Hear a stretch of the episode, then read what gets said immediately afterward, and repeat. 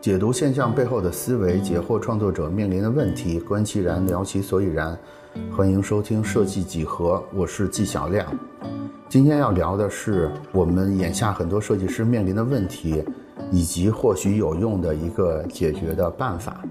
问题很简单，也很直接，就是客户不好开发的问题。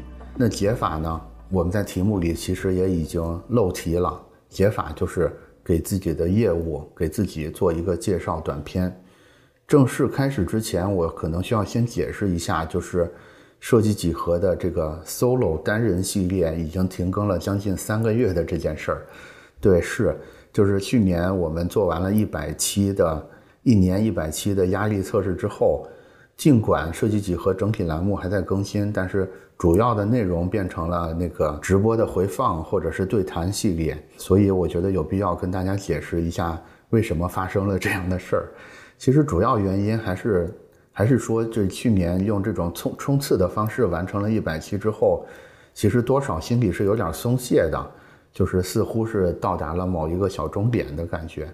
但是其实还有另外一个更重要的原因，就是现在所有人都在说的。Chat GPT 也好，AGI 也好，等等之类，就是这些人工智能的工具。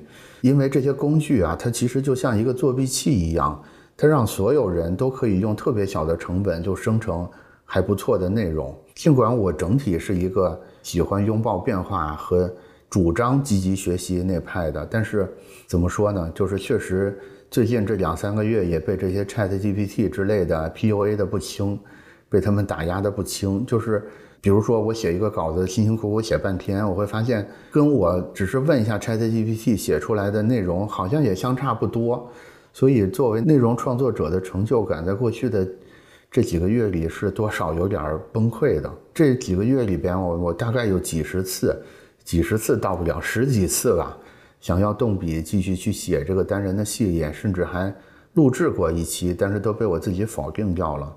原因呢，是因为我自己感觉吧，就是我自己写的这些内容，它的品相也不明显的比 ChatGPT 的更好，甚至有的时候因为我查的资料不太够等等之类的原因，我我自己自己生写出来的这些，甚至看起来还不如 AI 生成的，显得比它的还要人工智能，就是更苍白、更无力。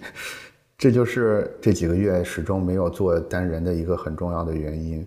我觉得，嗯，怎么说呢？我是已经感受过这种被人工智能 PUA 的感觉了。相信诸位吧，或许也已经感受过这种感觉，或者在不远的将来都会被动的体会一下这种感觉。就是人工智能很厉害，但是日子还要过下去，所以我就挣扎着还是更新了这一期。关于我们每个人在未来应该去如何寻找生计的这么一期节目，因为我觉得尽管未来势不可挡，但是我们只是逃避的话肯定不是办法，所以我就结合目前的环境和目前的工具发展，想出了一个我认为应该可以在帮助我们在当下以及不远的在未来几个月之内吧，在比较短期之内可以帮我们。获得主动权的这么一个小办法，就是自我介绍短片。对的，我其实想说，大家是不是可以给自己做一个自我介绍的短片？现在说这个话其实很奇怪啊，因为最近这几个周的一个热点新闻就是 B 站的 UP 主们都在停更，然后有很多视频网站上面的网红大 V 也纷纷都在停更。更可怕的是，现在每天都有新的 AI 生成的视频工具。呼之欲出，对吧？你输入一句话，就给你生成一个三分钟的视频，等等之类的。为什么在这么一个环境下，我反而主张设计师们要去做一个关于自己的介绍短片呢？我觉得原因恰恰是是因为现在 UP 主们、网红们都停更了，以及现在有了很方便的 AI 工具，所以才更建议大家去做一个关于自己、关于自己业务的这么一个介绍的短片。是因为这件事儿它包含了几方面的价值。第一方面的价值是，其实你可以借这件事儿真正的梳理一下自己的优势是什么，真正的试着去去找一下你目标的受众是什么，就是有可能喜欢你为你付费的人究竟是什么。以及你可以借助这件事儿去看到你之前视野里不存在的，但是正在抢走你的生意的竞争者。我说这点大家可能会有点不认同，因为大家可能会觉得，那我每天干的就是这个事儿啊，梳理优势，对吧？找目标客户，然后进行这个竞品分析。对啊，我这不一直在做这个事儿吗？啊，我原来也是这么认为的。但是你要相信我，如果你想把这些东西给它落地成。给它整理反向整理成一个条理清楚的短片的话，你会发现，其实你没有真的认真思考过这几个问题，你只是认为你每天都在梳理优势，都在找目标受众以及做竞品分析而已。其实你想的是非常模糊的。这是要做短片的第一个价值。第二个价值就是，我觉得这件事会强迫你自己去学习掌握一些全新的工具。就是刚才我们有提到说，现在。有 AI 生成视频的这些工具是吧？嗯如果你没有一个要给自己做介绍短片这么一个事儿的话，我相信做视频这件事儿对你来说是一个遥远世界的别人的事儿。但是如果有这件事儿的话，是不是有一丝可能性，让你试着搜一下，是不是有什么？哪怕你也用一个什么一键生成视频的软件，对不对？但是至少这样是能让你开始重新。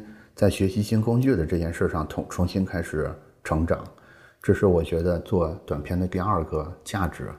第三个价值，我总结的叫做提前感受一下未来。这是我自己的，这是我自己的判断啊。因为我觉得照现在 AIGC 的这个趋势，在不远的将来，尤其是以视频为代表的这种内容，一定会迎来一个超级大的爆发跟兴盛。我觉得像图文或者是纯文字，甚至是音频这种传统的内容，这种比较深度的内容消费会继续萎缩。嗯，可能在不远的将来，真的人人都可以，而且需要制作自己的宣传物料，才能在未来的这种环境下去获得流量和机会。就是我自己的判断，未来可能会是这个样子的。因为，因为现在你们你没观察到人人都在做视频的原因，是因为现在视频软件，包括拍摄。包括剪辑等等之类，还是有门槛的，但是这个门槛正在急剧的降低。我觉得未来是有一是有一些可能性会走到这个所谓人人都需要做视频，然后才能获得一个基本的生存资料的这么一个阶段的。我觉得哪怕有一丝可能性，你都应该提前的去感受一下这个未来，而不是说等这件事儿发生了之后，你才后知后觉的去花巨资去学这个事儿，对吧？你先出发，我觉得总是没错的。这是第三个价值，还有第四个价值，也是最重要的一点，就是上价值观了。最重要的一点就是，我觉得你可以从这件事里去感受到一个重要的人生技巧。这个人生技巧就叫做不对称收益。什么叫不对称收益啊？就是如果你付出一个很小的成本，就能换来一个巨大的回报，那么。甭管这件事儿的概率有多低，比如说概率只有万分之一，但是如果你的成本只是你几天的努力的话，我觉得你应该主动去做这件事儿，就是你要把你的人生的时间作为去产生这么一种投资的心态，就是你要学会以小博大，甭管这个这个博大的概率是多低，但是你只要以小博大的次数足够多，我相信。会极大的提高你整体的成功率的，这是我认为最重要的一点，也是价值观的一点，就是你要学会去利用这种不对称的收益，好吧？那做一个短片有这么多的好处，但是我完全没有头绪，怎么做？应该怎么开始呢？是吧？这个时候按说就应该问 ChatGPT 了，他就告诉你，对吧？啊。从这个硬件的角度，你应该准备什么？从这个思想的角度，你应该准备什么？从内容的角度，应该准备什么？对，但是我也查了 ChatGPT 了，但是我并没有采纳他的意见。我的我的意见特别的简单，就是假如说你现在已经想做一个个人业务介绍的短片，但是你没有头绪的话，我的建议特别简单，就是你不要做任何准备，现在就把你的手机架起来。然后就对着它开始说话，你不用管光线，不用管内容，不用管错别字，不用管发音，也不用管噪音，什么都不用管，反正就是马上开始录。为什么这么说啊？是因为开始可能才是世界上最有利的事儿。你现在马上开始录的这个光线也不好，然后口音也不对，里边也没有引经据典，甚至思思思考路线都是混乱的。这个东西大概率会是一个失败的自我介绍短片。如果你把它给人看的话，我相信你换来的可能是别人的嘲讽、别人的不认可，甚至很可怕的是，你做出来这个东西根本就没人想看。但是，但是没有关系。我觉得你哪怕现在就用手机录一个模模糊糊、晃晃悠悠、驴唇不对马马嘴的自我介绍，你至少比那些没有行动的人已经获胜了。我恭喜你，只要你录了这个东西，你已经超过了百分之八十的人。之前有句话叫什么？马云说的，叫做“晚上想象千条路，早晨起来走老路”，对吧？我觉得只要你录了这个模模糊糊、晃晃悠悠、失败的自我介绍短片，你就摆脱了这个走老路的这条路了。你，我恭喜你，现在在一百人里的排名已经是第二十名了，就至少你已经开始探索新路了。而且还有一点是什么？就是照现在各个平台的这种大数据的算法机制，你会发现那些最受欢迎的内容。还真的未见得就是那些制作很精良的内容，就是这个这个大数据算法，我也说不清楚它背后的机制是什么，但是它大概的原理，就是就是算法大概的原理，它是想让强者更强，所以嗯，有可能有可能你这段很糟糕的自我业务介绍里边有什么点是人类不能理解的，但是恰好就击中了算法的。兴趣也有可能一下子就火了，也未可知。我们观察现在所谓的这些什么网红大 V，有很多也是这么起来的。这他也并不是做了多么充足的准备，做了多么好的训练，有多么大的团队，他拍出来那个东西就一定火，对吧？所以这是你应该马上开始的第二个原因。我觉得，我觉得你做一个东西，就是不光拍视频短片是这样的，我们做任何事儿可能都是这样的。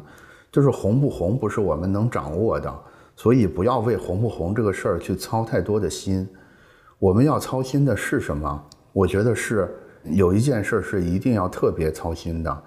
这个特别操心的就是，万一万一你被算法选中了，你踩了狗屎运了，你这个片子火了，你自己是不是能接受在视频里对着别人说话的这个人，对吧？是什么意思啊？就是我们现在看到很多有网红。很多这个，尤其是短视频的网红，大家都有抑郁症啊等等心理的问题。他们心理为什么会出问题？是因为我觉得恰恰是因为他们的流量思维太强了。他们录的每一个每一秒钟，他们在脑子里想的都是我去怎么去迎合算法，怎么去迎合更多的人，造成了一个问题，就是他们表演的那个人，甚至他自己都没有办法接受，所以就会造成流量越大越红，他就越难受。因为只要你开始录视频，你就要扮演一个你自己都看不上的、看不起的、没有办法的这么一个人格。我觉得用人格换流量是一个特别不合算的生意，甭管这个流量给你挣多少钱，这个最终都会把你导向一种抑郁啊、一种不健康的心理的状态。所以，假如说你现在要开始做这个自我介绍短片的。要注意的唯一一个问题的话，我觉得就是这个，就是甭管你说的精不精彩，但是你至少说的是真诚的，这个是非常关键的。因为我觉得我们毕竟不是专业演员，对吧？当然，听众里也可能有专业演员啊，我就姑且认为我们都不是专业演员。我们做这个自我介绍的短片，其实也不是为了出道，也不是为了当演员。我们其实要展示的，就只是说，一方面是我自己能接受，就是。我要说的话，我自己觉得是对的。第二个就是我现在就是这个水平，我觉得就足够了。就是你不用为了满足观众或者为了满足平台算法去刻意的装扮出来一个你自己也不认可，然后你自己也达不到的另一个自己，那个是很有问题的。就是那个真实的你，他可能是不够美的，也可能不够聪明的，甚至是有点奇怪的，但是。你要做这个个人业务介绍短片的目的，你不是为了让更多人喜欢你，反而是你要找到那些能够接受这个不够聪明、不够美、不够甚至有点奇怪的你的这个客户。就是按照我们的经验，其实我们要维持生计，并不需要太多客户，是吧？有人需要一千万个客户吗？有一个设计师需要一千万个客户吗？他也服务不过来啊。所以其实不用有那么大的心理负担，就是做你自己，然后说一些自己认可的话，然后尽快的发出来就可以了。我相信有句话叫做“老天爷饿不死瞎家巧”，对吧？总是有客户恰好就觉得，哎，我就我就喜欢这样的设计师，我就我就愿意跟他合作。其实有几个也就够了，对吧？我觉得我们是嗯心中可能需要一个坚持，就是要相信一点，就是有可能你觉得现在找不到客户很苦恼，你的客户同时也很苦恼找不着合适的设计师呢。你录这个个人业务的介绍短片，与其说是为了。所谓的什么扩扩扩大你的影响力等等这个那个的，反而不如说是你在向外界发出信号，让那些很苦恼的客户能沿着这些信号找到你，就只是这么简单，就不要想那么多，对吧？我觉得一个问题的解决，往往是取决于与之相邻的更高层级的问题的解决。我们表面上看，我们这个什么业务介绍短片，它好像是个宣传工具，是个市场工具，是一个扩大影响力的工具。但是我认为，其实它的更本质，它其实是个认知工具。也就是说，你是谁，你就告诉别人我是谁就够了，不用装扮出你并不是的那个样子来。这个更高层级的问题呢，就是你要扩大别人看到你的概率。我这儿有一个数据，就是。如果你的内容或者品牌只被看到一次的话，那你的可信度和信任度是百分之六。但是如果你被看到三到五次的话，它就会上升到百分之六十。所以甭管好不好，你只要让人多看到你，你的信任度就会自然的发生一个上升，好吧？那都已经说到这儿了，最后还是得唠点干的，对吧？就是怎么保证你被你的潜在客户看到的时候。他得到的信息是正确的，是有利的。我在这里整理了七个要点。你在拍摄这个自我介自我介绍或者自我业业务介绍短片的时候，你可以对着这七个要点拿来检查。第一点就是你要准确的阐释你的身份认同和你的价值观。你的自我介绍核心内容就是你的身份认同和价值观是什么。记住。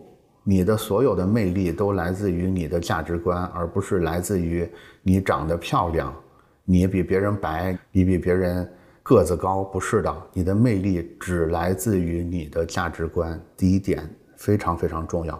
假如你只要做一点的话，就是这一点。然后第二点就是，你要记住，人人都是爱听故事的。所以，如果你自己有什么特别的成就或者独特的经历的话，你一定要设法在这个短片里把它讲出来。一方面，这个故事或者成就是独特的，所以它有趣味性；另一方面，是你自己经历过的，所以它有真实性。这个感染力是非常强的。你要仔细的去想一想，你活到现在，是不是在你身上发生过一些在别人看起来可能有点独特的经历？这是非常重要的一个点。第三个，你是不是有可能设计出来一些视觉奇观？或者一些独特的品牌意象，我举个例子，比如说茅台，你会发现茅台它在卖的时候，它经常会做一件事儿，就是所谓的拉酒线，就是他把这个茅台茅台酒倒在杯子里，他说：“哎，你看我这个酒粘稠度非常高，所以能拉到这么长，这个酒线都是不断的，就是做出一个视觉奇观来。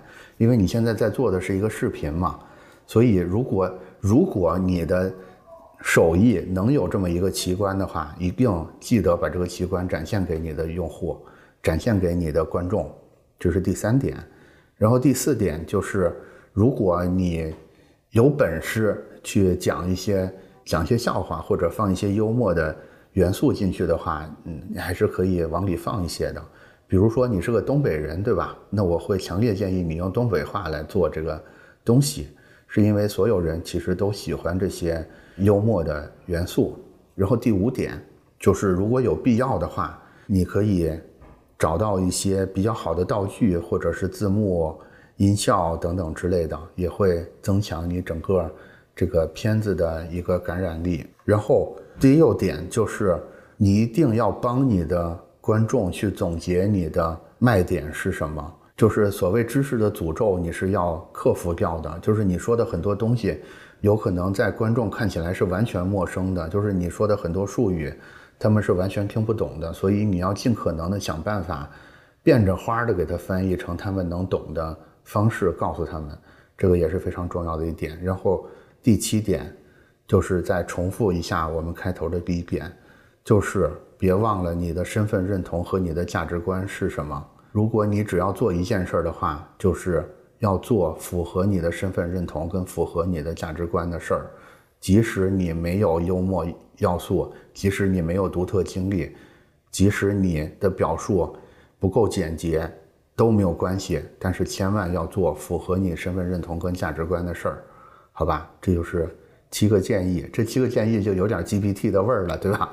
哎呀，好讨厌！我现在这一提这个东西就很烦，好吧？我们回到主线上来，然后最后来做一个 ending，就是其实我们要做这个个人介绍短片也不是目的，我觉得有可能你也不必做，这个目的是什么？就是还是要。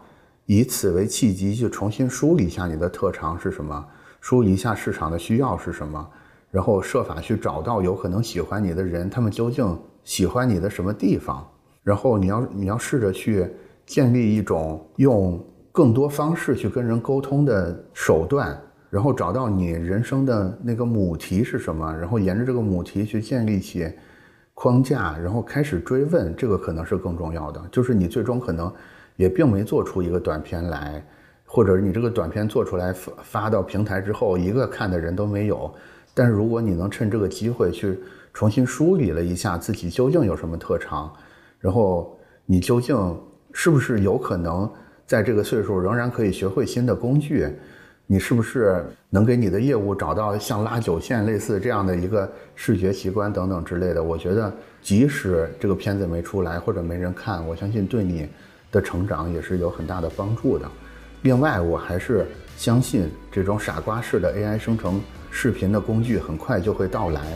如果你事先已经做过这个短片的这一系列的策划、拍摄、发布、思考，甚至找到了你的核心的客户的话，那我相信，在傻瓜式 AI 生成工具到来的那一天。我们会是那个微笑不语、胸有成竹的人，而不是那个大惊失色、手足无措的人，好吧？那今天的内容就到这儿，我们下期继续聊。